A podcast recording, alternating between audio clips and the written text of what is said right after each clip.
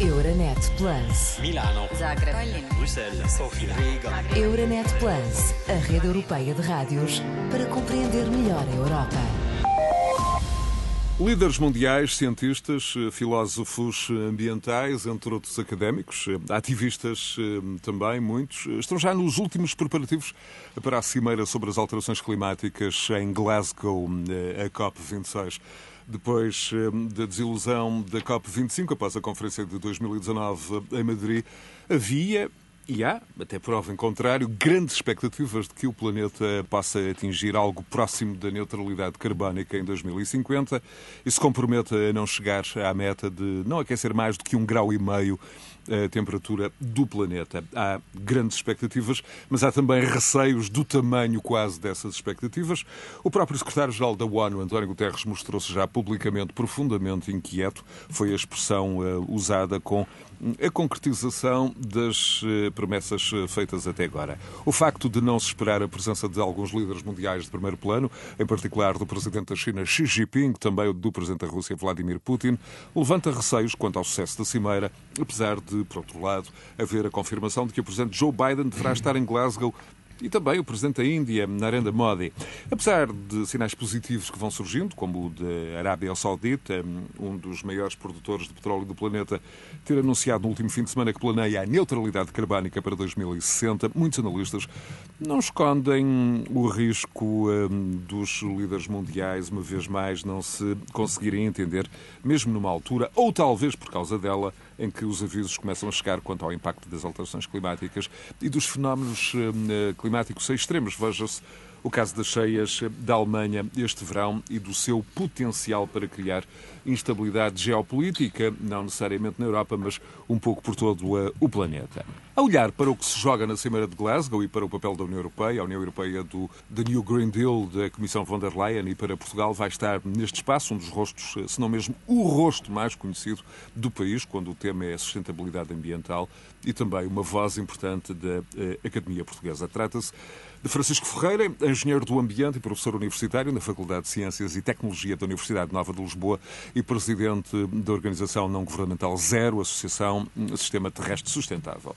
Professor Francisco Ferreira, muito obrigado pela disponibilidade. Começo por lhe obrigado, pedir a sua visão muito particular de Glasgow e da possibilidade de se registarem progressos.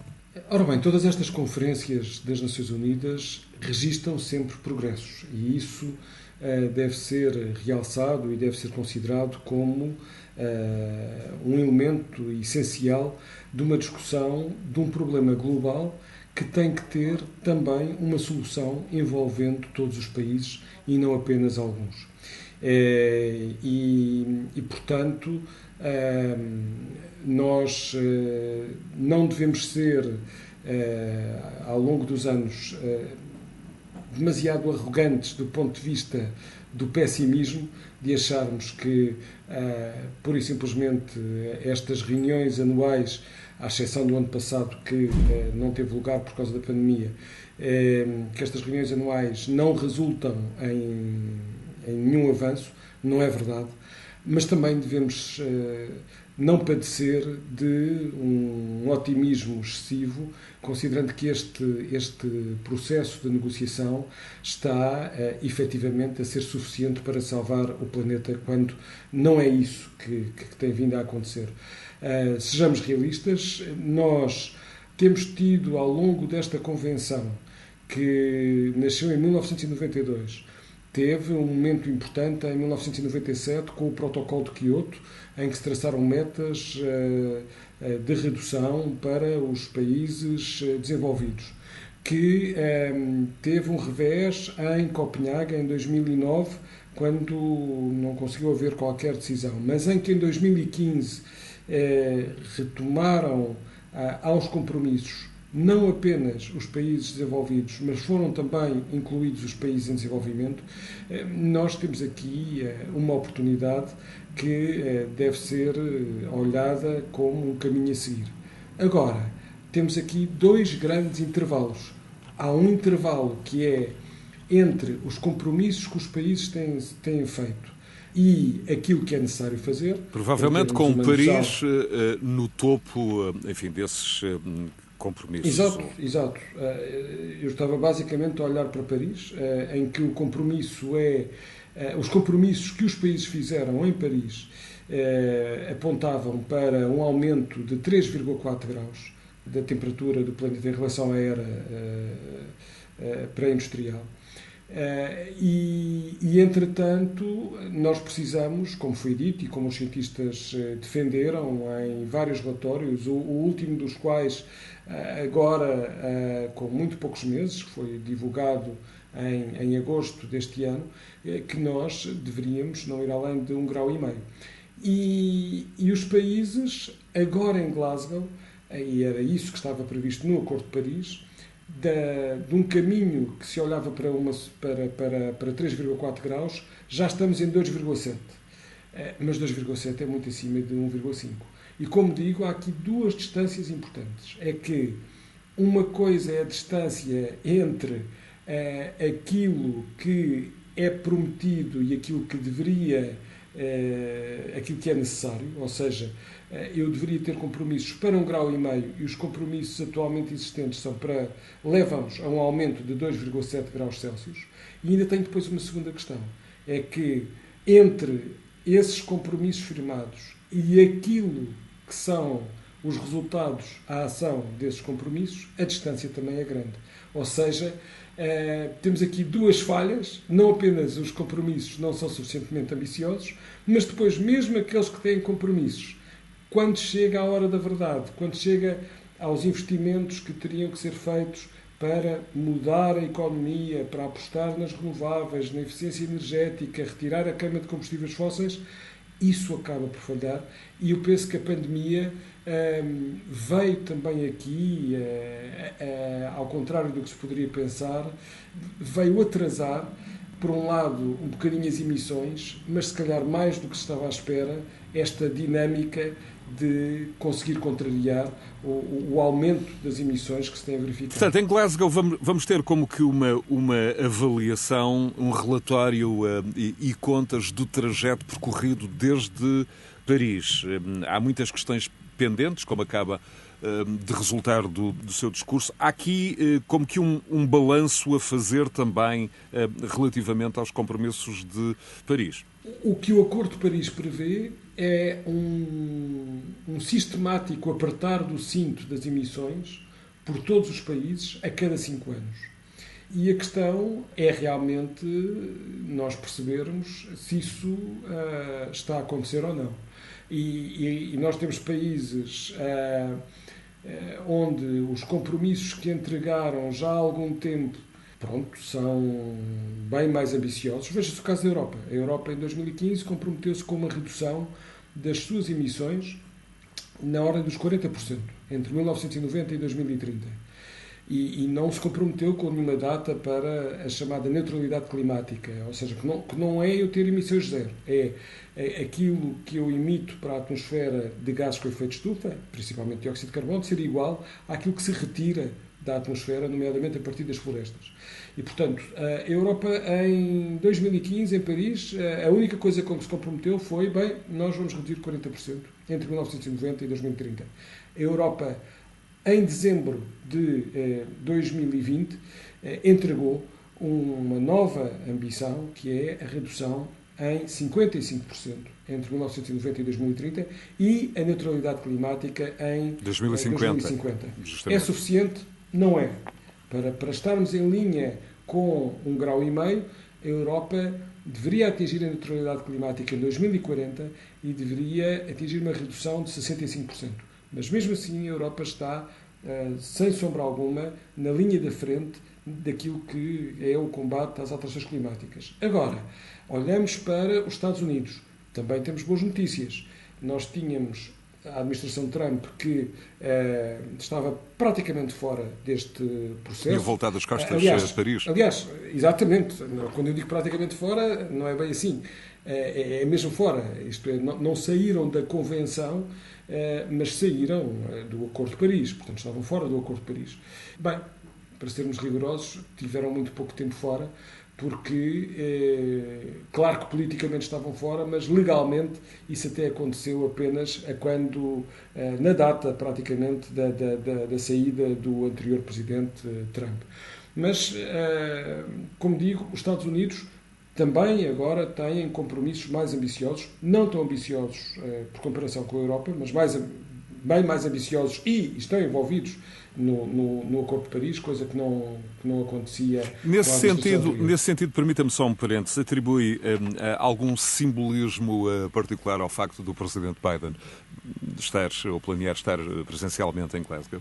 Não tenho dúvidas, não é? Uh, não apenas uh, ele nomeou, logo quando das eleições, um enviado especial, um, um papel especial para, para para John Kerry, que é, quem conduziu grande parte da diplomacia climática quando da, da administração Obama. mas também não nos podemos esquecer que há poucos meses foi o presidente Biden que fez uma conferência onde esteve eh, Vladimir Putin, eh, Xi Jinping, portanto, o presidente russo, o presidente chinês, eh, o presidente indiano, todos eles, virtualmente, a afirmarem que iriam fazer compromissos mais ambiciosos. Ora, o que acontece é que nem a Índia nem a China ainda entregaram este, este novo apertar do cinto uh, pós-Paris, ou seja, todos os países deveriam uh, formalmente dizer qual vai ser o seu percurso, o que é que vão fazer de esforço acrescido.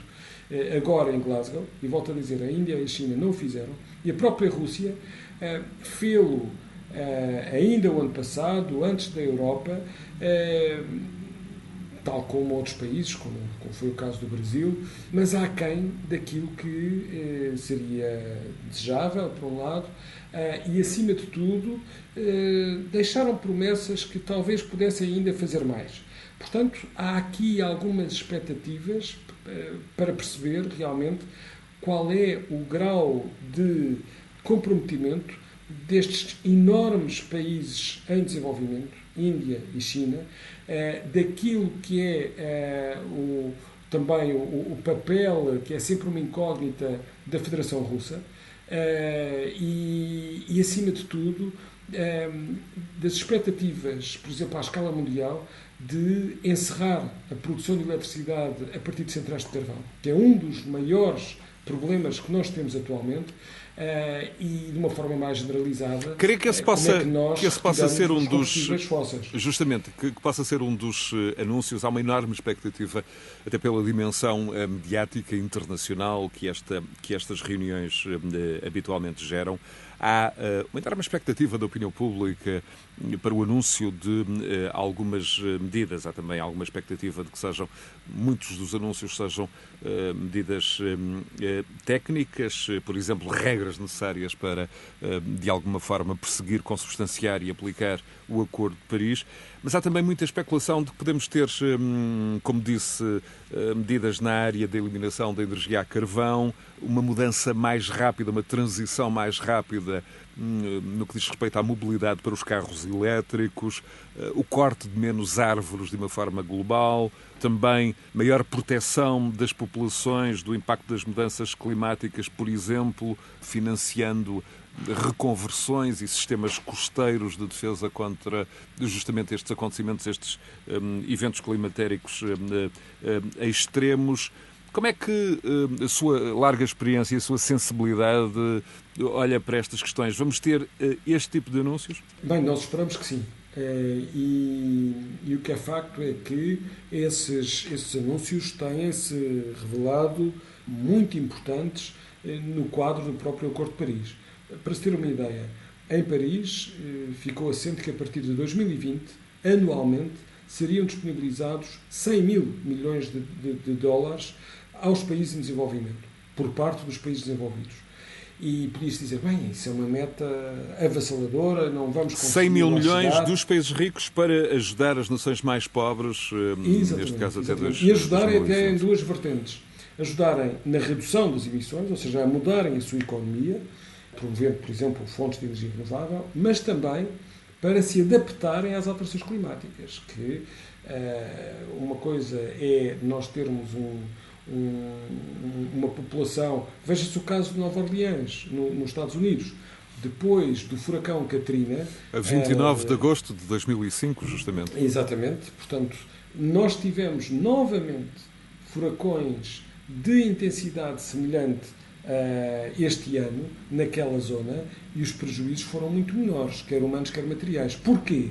Porque os Estados Unidos tiveram capacidade de fazer investimentos brutais em se adaptarem a minimizar as consequências, por agora, na, na, na, naquela zona. Ora, isto é impossível. Passando por desde questões de proteção civil até à renovação um, do sistema de diques um, que, que, protegem exatamente. a cidade, justamente.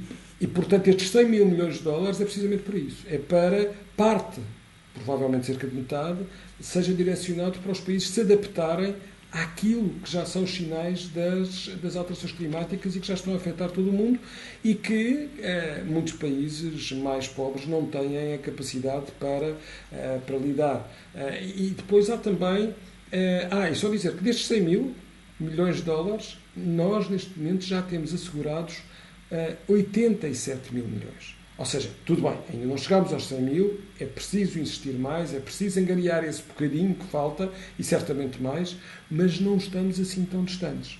E, e portanto, essa matéria e outras serão uh, alvo de negociação e de, e de resultados. Agora, o resultado mesmo mais importante e mais estruturante é os compromissos e depois o passar à prática da redução de emissões. Professor Francisco Ferreira, e quanto às questões uh, difíceis, vamos desde logo a uh, uma questão que até entra no, no, em algum âmbito quase de, de julgamento moral, de, a questão que, que, decorre justamente do que acaba de, de explicar, a questão das verbas de justiça climática, Sabemos que países em desenvolvimento tendem a poluir muito menos e não são responsáveis, evidentemente, eh, pela maior parte das emissões eh, do passado e estão agora eh, a ser os principais afetados por alguns dos piores efeitos das mudanças climáticas. Temos também questões de desenvolvimento.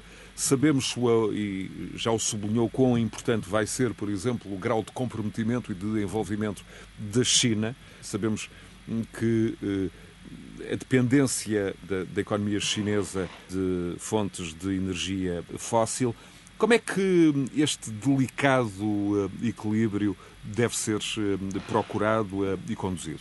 Ora bem, há um termo que sempre fez parte das negociações climáticas e que me parece fundamental, que é esta ideia de responsabilidades comuns, mas diferenciadas.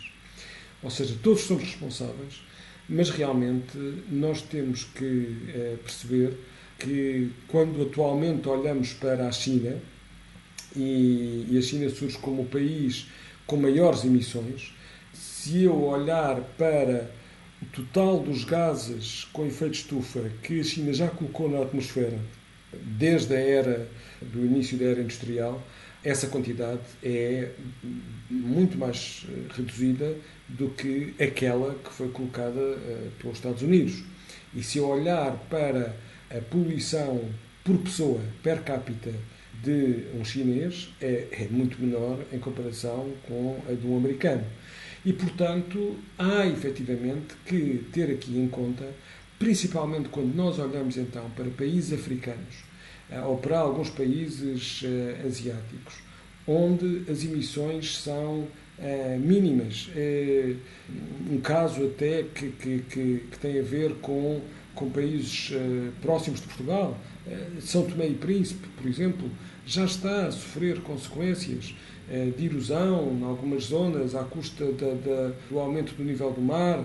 É uma ilha com um tamanho reduzido, em, em que as mudanças eh, climáticas poderão ali ter alguma influência e, é dos países no mundo com menores emissões um, per capita. Portanto, há aqui realmente, eh, nós, nós temos que ponderar estas eh, diferenças para que sejam realmente os países desenvolvidos, aqueles que usufruíram de um desenvolvimento económico maior à custa do uso dos combustíveis fósseis, à, custa, eh, no fundo, do, do criar deste problema que vamos deixar eh, às próximas gerações, que têm que assumir essas responsabilidades. E quando nós falamos de justiça climática, é importante não apenas este olhar diferenciado entre os vários países, como também temos que entender que a transformação da sociedade para eh, lidar com eh, aquilo que é necessário fazer deve ser suficientemente planeada para que nós não tenhamos eh, surpresas dramáticas Justamente. Isso, isso, em termos de emprego, em termos de custos para as pessoas. Isso mesmo, isso, isso, leva-me à questão, à, à, à, complexa questão seguinte, hum, que, que tem a ver, evidentemente, com os custos sociais de desafios como a transição um, climática. Nós, de resto, neste momento em Portugal e, e na Europa, estamos a viver um, uma crise energética com um, uma série de subidas muito amplas do preço dos combustíveis, da energia elétrica.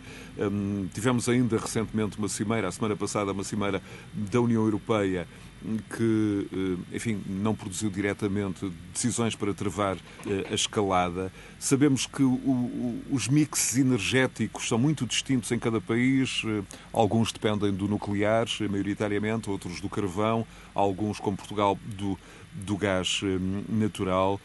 Temos aqui um debate que nem sequer na própria União Europeia é consensual. De resto, a semana passada tivemos, por exemplo, Portugal a defender a aquisição conjunta, como nas vacinas da, da Covid-19, de gás. Tivemos a Hungria e a Polónia a acusarem a transição energética prevista no Green Deal da Comissão da Senhora von der Leyen de ser uma das causas da subida dos preços. Temos a Alemanha a defender aqui uma posição algo ambígua, aumenta a dependência energética, por exemplo, com a Rússia, através do, do polémico uh, Nord Stream 2. Mas, objetivamente, Portugal está entre os países da União Europeia onde a energia e o combustível são mais caros. Isto é uma conclusão preocupante do ponto de vista das consequências sociais, do ponto de vista da competitividade das empresas. Como é que vamos, uh, no fundo, um, pagar esta fatura enorme que, que, vão ser seguramente os custos da, da transição climática, uh, cuja bondade e cuja necessidade, evidentemente, ninguém de boa fé põe em causa, uh, mas há aqui um potencial muito complexo do ponto de vista social uh, e económico. Como é que o, o professor Francisco Ferreira reflete sobre esta, este equilíbrio muito sensível e delicado? Ora bem, em primeiro lugar, nós precisamos de mais transparência e explicação eh, sobre aquilo que se passa na, na criação dos, dos preços elevados que nós, eh, que nós temos, por exemplo, na, na, na, eletricidade ou mesmo nos combustíveis, porque também é fácil acusar a, eh, a transição energética dos preços elevados quando o, o seu contributo é diminuto. Eh, eu vou dar um exemplo simples. Aliás, o próprio, o próprio governo, em algumas ocasiões, explicou isso, mas longe de explicar de forma mais elaborada e, e, acima de tudo, dizer o que é que ia fazer para alterar. Não é? Nós somos um país em que a produção de eletricidade já é maioritariamente renovável, na ordem dos 60% a 70%. E a eletricidade mas, mas onde há uma má imagem, e, e, não sei se quer discorrer sobre isso, um, o cidadão comum uh, foi bombardeado nos últimos anos com alguma desinformação, ou, em alguns casos, uh, informações menos precisas, justamente sobre, sim, sim, sobre, sobre os custos das renováveis. Os, o, o custo é das renováveis. Eu já vou a esse raciocínio. Eu queria só dizer que, por exemplo, a formação do preço em Portugal e Espanha da eletricidade aquilo que determina o preço não são as renováveis. O que determina o preço, porque temos um mercado chamado de marginalista, o que determina o preço é o último lote que é posto à venda para fornecer a eletricidade. É esse que determina o preço. Portanto, vamos supor, as renováveis dizem eu tenho um custo de 50 euros por megawatt-hora no primeiro lote. Depois digo 100 euros, depois digo 150. Mas ainda falta ali um bocado que eu preciso para acertar entre a minha oferta e a minha procura. E aí aparece o gás natural. E o gás natural diz: bem, eu, este meu lote são 250 euros uh, por megawatt-hora. Ora bem, o preço de todo, de toda a energia, ok, vai ser 250 euros por megawatt-hora. As renováveis, aliás, aí vão fazer um grande lucro, não é? Mas o que determinou o preço foram os últimos a entrar. Ora, este mercado não está feito para as renováveis, não está feito para beneficiar uma economia que, que pode precisamente ter preços mais baixos eh, se o mercado não funcionar nesta lógica. A mesma coisa em relação aos preços dos combustíveis. Nós estamos com eh, problemas de, eh, de, de, de abastecimento do, do mercado pós-pandemia no que diz respeito aos produtos petrolíferos, porque o conjunto dos países produtores não quer aumentar a produção porque quer fazer o máximo de mais-valias. E, portanto, Mas o argumento quando eu também... aí tenho uma taxa de carbono, quando eu aí tenho alguns alguns acrescentos da parte da transição verde, não é? Sem dúvida que isso faz parte. Uh, Sr. Francisco Ferreira, e aquele argumento, muito, um argumento que surge de vez em quando no, no, nos mercados de que também a complicar e a aumentar os preços está o facto de muitos dos operadores das empresas que investem em combustíveis fósseis não o estarem a fazer nesta fase, aumentando os preços, justamente porque há uma expectativa de proibição ou de redução da sua utilização no curto, médio prazo. Esse eu também acho que é um argumento que está. Eu acho que esse argumento também é válido, não é? Quando os produtores de petróleo, neste momento, quebram a produção para fazer o máximo de mais-valias é um bocado a pensar eh, também aí. É que é inevitável nós virmos a reduzir a queima de combustíveis fósseis. E, portanto, eles pensam, bem, mais vale a pena eu agora limitar a produção Justamente, fazer, era este, era e vender a preços mais elevados. Agora, há aqui uma questão que, que eu acho que é crucial. Não Sendo que isto também é uma dúvidas... altura em que se investe nas energias limpas menos de metade do que seria necessário, evidentemente.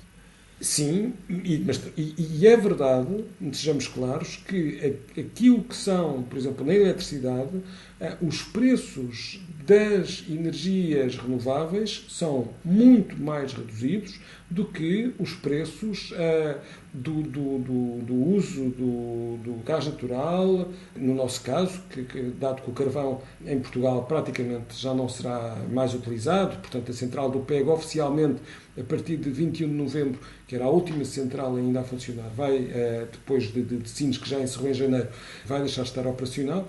Agora, há aqui uma questão que me parece importante, que é, vamos ter dores nesta transição verde? Vamos. Vamos, mas o custo daquilo que nós possamos ter vai ser recuperado mais tarde, sem dúvida alguma, e quanto mais nós anteciparmos e planearmos, mais. Uh, Mas quão, uh, fortes, quão custo. fortes e de que natureza devem ser os analgésicos para um, contrariar essa, essas dores, que em alguns casos podem ser uh, muito intensas? por exemplo, vou dar, um, pacote, um, um pacote de carvão, petróleo e gás aumentou 95% no último ano. Isto tem eu vou custos dar, eu vou dar, eu vou dar um, eu vou dar um exemplo. Bem, para já uma coisa que me parece importante e a própria União Europeia também o disse, que é assim: nós temos que ter fundos muito substanciais para uh, direcionar uh, para os mais desprotegidos, para aqueles que não têm uh, capacidade financeira para lidar com, com os custos que até nós termos economias de escala, a transição energética vai ter. Só aqui dois ou três exemplos. O custo da energia eólica no início deste século era muitíssimo maior em Portugal do que é agora. Porquê? Porque, entretanto, a tecnologia desenvolveu-se, entretanto, houve, há muito mais aerogeradores. Os carros elétricos, neste momento, são caros. Quer dizer, não, se calhar até feitas as contas, compensa eu comprar um carro elétrico. Mas o que é facto é que o custo de aquisição. Para não é falarmos elevado. da questão das infraestruturas, dos, dos carregamentos. Exatamente. Mas eu estou a falar apenas da, da, Feitas as contas, é muito caro, mas, mas de certeza absoluta. Aliás, é isso que todos os analistas e a própria indústria automóvel prevê, é que daqui a 3, 4, 5 anos Quer dizer, o preço de um carro elétrico e a, e a disponibilidade de, de, de, carregamentos, etc., será muitíssimo uh, melhor comparativamente com agora, porque, entretanto, tive as, as economias de escala. Mas isso. Mas é, é um mito urbano de que, um, de que um veículo uh, elétrico uh, polui mais do que um veículo uh, movido a, enfim, a motores atmosféricos, se levarmos em conta desde o início da produção até ao seu fim de ciclo de vida. Isto é um mito urbano Sim, para quem é um mito segue? urbano, não há dúvidas, não há dúvidas em relação a isso. Há vários estudos de análise de ciclo de vida eh, que me dizem basicamente o seguinte: eu dispendo efetivamente mais energia e, e mais emissões na, a diferença não é grande, mas é superior neste momento no veículo elétrico a quando da sua construção, mas depois os custos de operação, a energia e, uh, uh, e as emissões associadas ao funcionamento do, do, do, do, veículo a combustão por comparação com o elétrico são avassaladoras, muitíssimo maiores. Bem como aquilo que as pessoas pensam que é quando um veículo elétrico, quando a bateria termina, eu vou ter que me livrar da bateria Justamente. e não vou utilizar, etc. Também não é verdade todas essas baterias. Creio que é um dos pressupostos que está um muito sistema, na base deste raciocínio e desta, nós desta temos afirmação. Um sistema, nós temos um sistema de recolha e de reutilização dessas baterias por mais duas, três vidas em, em diferentes, de diferentes formas, não nos automóveis, mas noutro tipo de utilização. Isso é já o que é feito. Uh, e, portanto, há aqui efetivamente um conjunto, um conjunto de mitos. Mas eu, já que estamos a falar até de carros, eu acho que. É justamente, que é uma questão que hum, quem nos segue diz muito, e, diz, diz muito, muito é, pessoas. justamente. Já agora ia perguntar se acha que, que o. Hum, não querendo cortar o seu raciocínio, evidentemente, e pode retomá-lo já a seguir, se hum, é provável que até de Glasgow possam sair sinais importantes e há indicações de que o governo britânico também pressiona nesse sentido, relativamente à proibição de venda de veículos a motores térmicos, estou a falar de gasolina e diesel, Bem, está, até isso... 2030.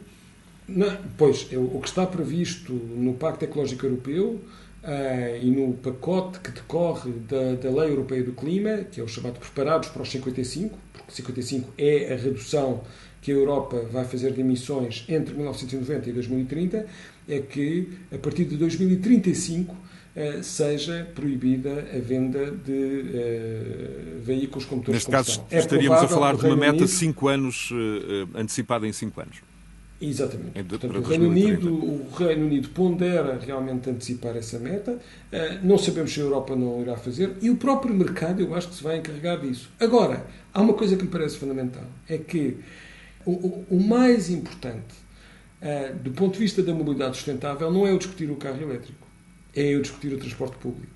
Transporte público esse que também pode ser elétrico, que já é, se for o comboio ou se for o, o metro, o comboio em, em Portugal. Uh, felizmente, a maior parte dos passageiros em Portugal são transportados por comboio elétrico. O metro é, é 100% elétrico, portanto, com base em fontes de energia predominantemente renováveis e nós temos um preço absolutamente espetacular de 40 euros, por exemplo, para os espaços metropolitanos, para eu andar eh, entre, por exemplo, Setúbal e Mafra durante todo, todo, todo o mês. E, portanto, eu tenho que fazer essa comparação entre possuir um carro, eh, seja ele elétrico ou gasolina, e usar o transporte público. E, e, e a questão é que eh, eu nem preciso de deixar de utilizar o carro, se calhar eu posso usar o carro para determinados percursos e fazer o resto de transporte público. E já agora, porque é que eu tenho o passo a 40 euros? Ou o passo municipal a 30 euros?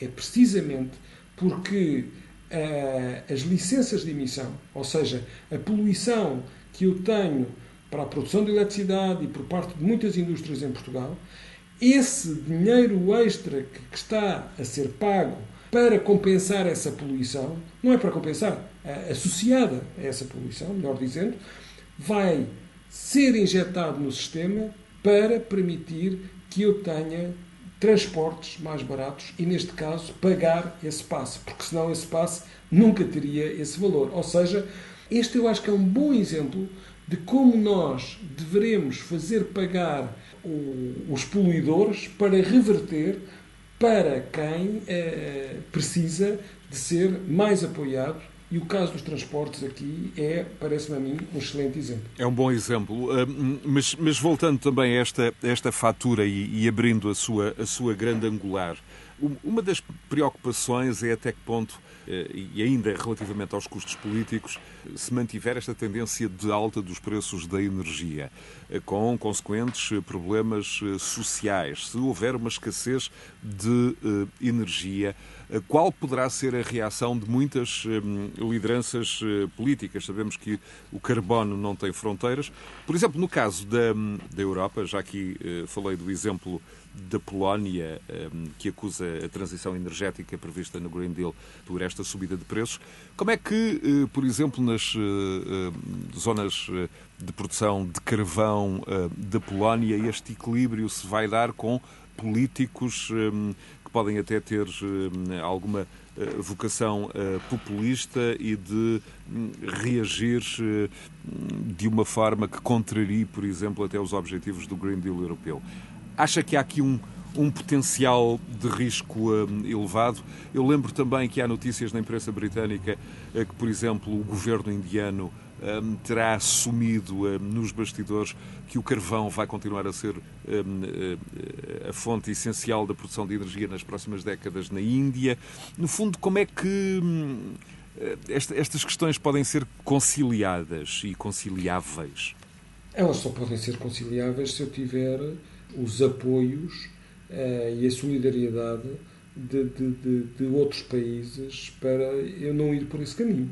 Não, não tínhamos dúvidas em relação a isso. Por isso é que a própria Europa, ainda antes da pandemia, criou o um, um Fundo para a Transição Justa uh, para que a Polónia possa atempadamente, uh, bem, e também Portugal, no caso de setores como a refinação e o, e o, e o abandono do carvão, uh, possa fazer essa, essa transição, porque nós temos empregos que podem ser criados, temos essa oportunidade, quer dizer, isto é, nós se calhar eh, temos que pegar das pessoas que estão nas oficinas neste momento a, a, a trabalhar com veículos de combustão e uh, dar-lhes a formação para elas passarem a poder reparar e, e, e, garantir o funcionamento de veículos elétricos.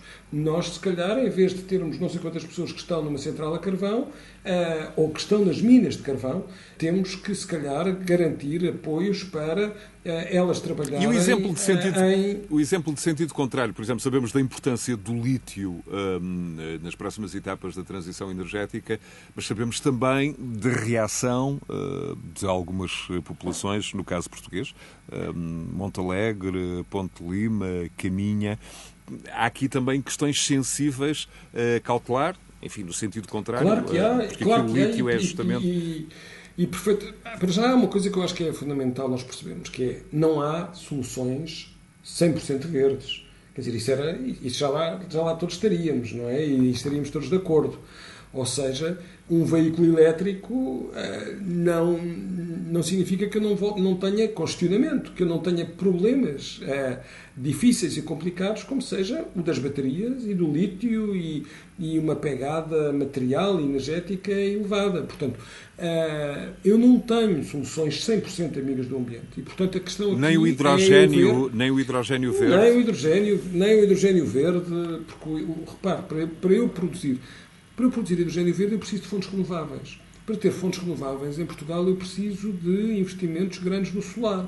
Ora, nós podemos pôr muitas, muito do solar em edifícios, mas isso não é suficiente.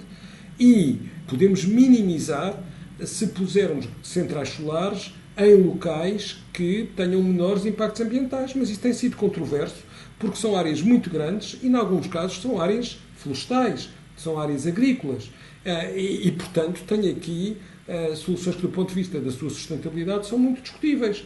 Portanto, não, não, eu, tenho, eu tenho sempre aqui é que pensar qual é o meu valor acrescentado da minha política uh, ambiental e climática e ver entre o, o, qual é a situação atual e qual é a situação uh, possível futura. Agora, eu também tenho que assumir as minhas responsabilidades. E quando eu penso no veículo elétrico, É, o, o, que é facto é que, e, e, não é apenas o carro, pode ser perfeitamente também o autocarro, nós já temos vários a circular no oh, país. Professor Francisco Ferreira, e, e, e, o avião? E a grande navegação, aqueles uh, cargueiros uh, de enorme tonelagem para quem nos segue, para quem, para quem nos está a ouvir, hum, como é que vai ser daqui a 20, 30, 40 anos? Como é que podemos mover eu todas aquelas está, toneladas de aço está... e de ferro nos oceanos hum, de, de outra forma? Com, com, com hidrogênio também? Eu acho que está Não estamos a, ir dedo... depressa demais? Acho pôr... Eu acho que está a pôr o dedo na ferida naquilo que é, que é, que é fundamental e que nós não, não gostamos de ouvir. É é que se eu quiser salvar o planeta, eu não posso continuar a ter o, o crescimento do transporte aéreo, o crescimento do transporte marítimo como tenho. Ou seja, aquilo que os cientistas também nos dizem é que eu já atingi os limites do planeta em várias vertentes e, portanto, eu não posso continuar uh, com esta ideia de que a tecnologia me vai permitir. Esse raciocínio também é válido, por exemplo, para a frota de aviões tudo, tudo, tudo. Que, que, que, liga, que liga o planeta. Um, um aviões de grande porte com um dispêndio energético e poluidor Mas absolutamente assustador. Comparar um 747 calhar... Jumbo com uma frota automóvel numa, numa ligação Lisboa-Nova York é verdadeiramente assustador. Não, o assustador é um dos quilómetros que eu faço. Não é? Portanto, aqui a questão que se coloca, e tivemos boas notícias ao menos essas, não é, com a pandemia, é que eu percebi que se calhar não, não, não precisava de ter o número de reuniões que tinha presenciais e que se calhar posso ter apenas uh, um quinto ou um décimo dessas reuniões e, e, isso significa uma redução enorme das, das emissões. Eu, se calhar, em vez de uh, ir passar um fim de semana a um outro sítio da Europa uh, de avião, se calhar eu, para já. Aproveitando um os preços muito baixos, por exemplo, de uma low cost. Mas, mas, mas, porquê, mas porquê que são os preços baixos? Os preços baixos são porque a aviação só paga 15% da, do, do carbono que emite. Em comparação com uma indústria, a indústria do carvão, para produzir eletricidade na Europa, paga 100% das suas licenças de emissão. E a aviação só paga 15%. O Mas estamos de novo no plano. Não da... paga nada. Estamos de novo op... nas opções políticas. Uh, sabemos da crise uh, que o, o, o setor da aviação sofreu durante, durante a Covid-19. Lá está, há aqui problemas sociais mas, mas, dizer, que devem eu... ser assumidos.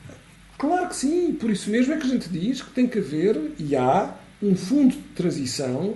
Uh, agora, eu, quero, eu, não posso manter o status quo, quer dizer, isto é, eu não posso continuar a dizer, bem, então uh, a aviação estava a crescer loucamente, uh, a ser um contributo cada vez maior, apesar de uma porcentagem baixa no total, mas era, é o setor que no pré-pandemia tinha o maior crescimento em termos de emissões. E, portanto, eh, eu, a, a, a, bem dos trabalhadores da aviação, eh, vou continuar a apoiar a aviação, porque o combustível da aviação não paga IVA, não paga ISP, não tem o IVA dos bilhetes, não paga emissões de carbono praticamente nenhumas.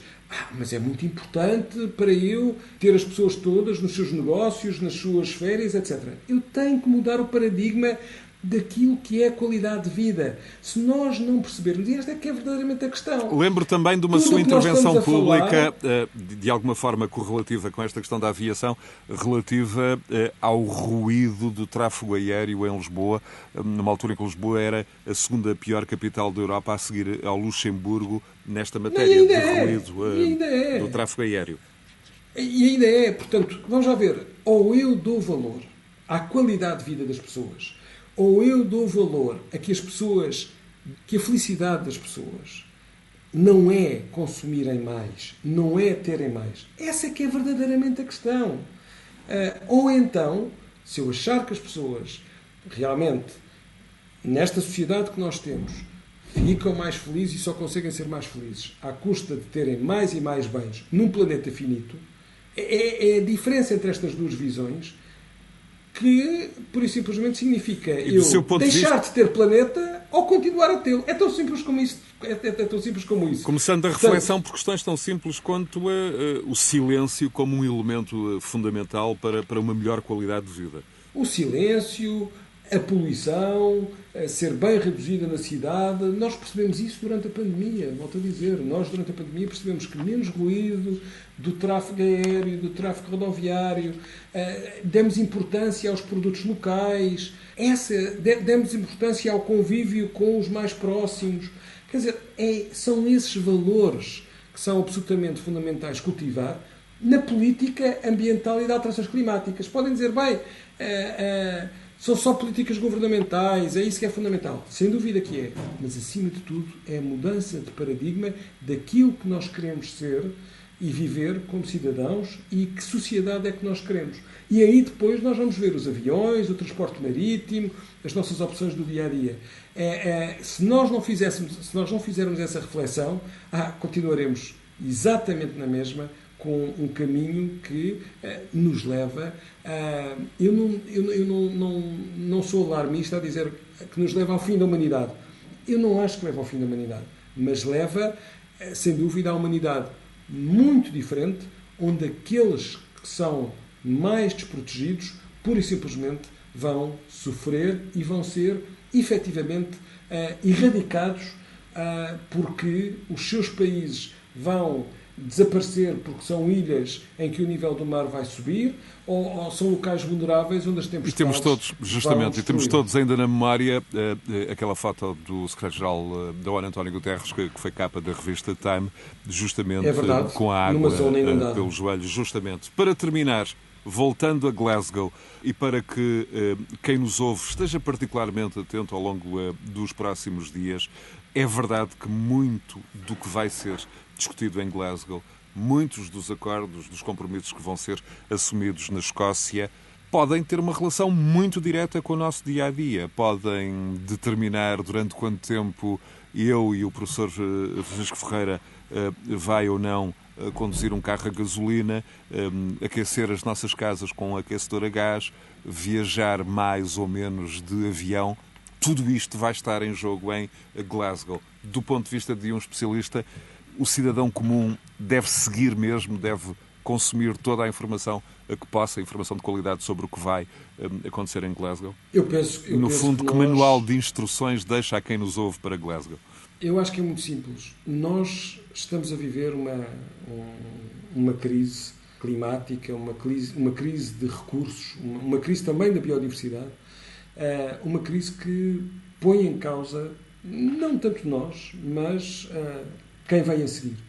Uh, e não tínhamos dúvidas em relação a isso. Quer dizer, não, não, não são os ambientalistas que o, que o dizem apenas, é o secretário-geral das Nações Unidas, que aqui já falámos, são uh, os cientistas. Uh, e, e, esse, e, esse, olhar para o longo prazo, olhar. Há, casais que já pensam em, em não ter filhos porque a herança que lhes estão a dar vai ser dramática. E, portanto, seguir Glasgow, seguir estas decisões, é importante para nós tomarmos consciência de um, um mundo que está em crise e que eh, precisa eh, que nós compreendamos como é que essa crise, do ponto de vista dos governos, mas também do ponto de vista de cada um de nós, eh, pode ser ultrapassada.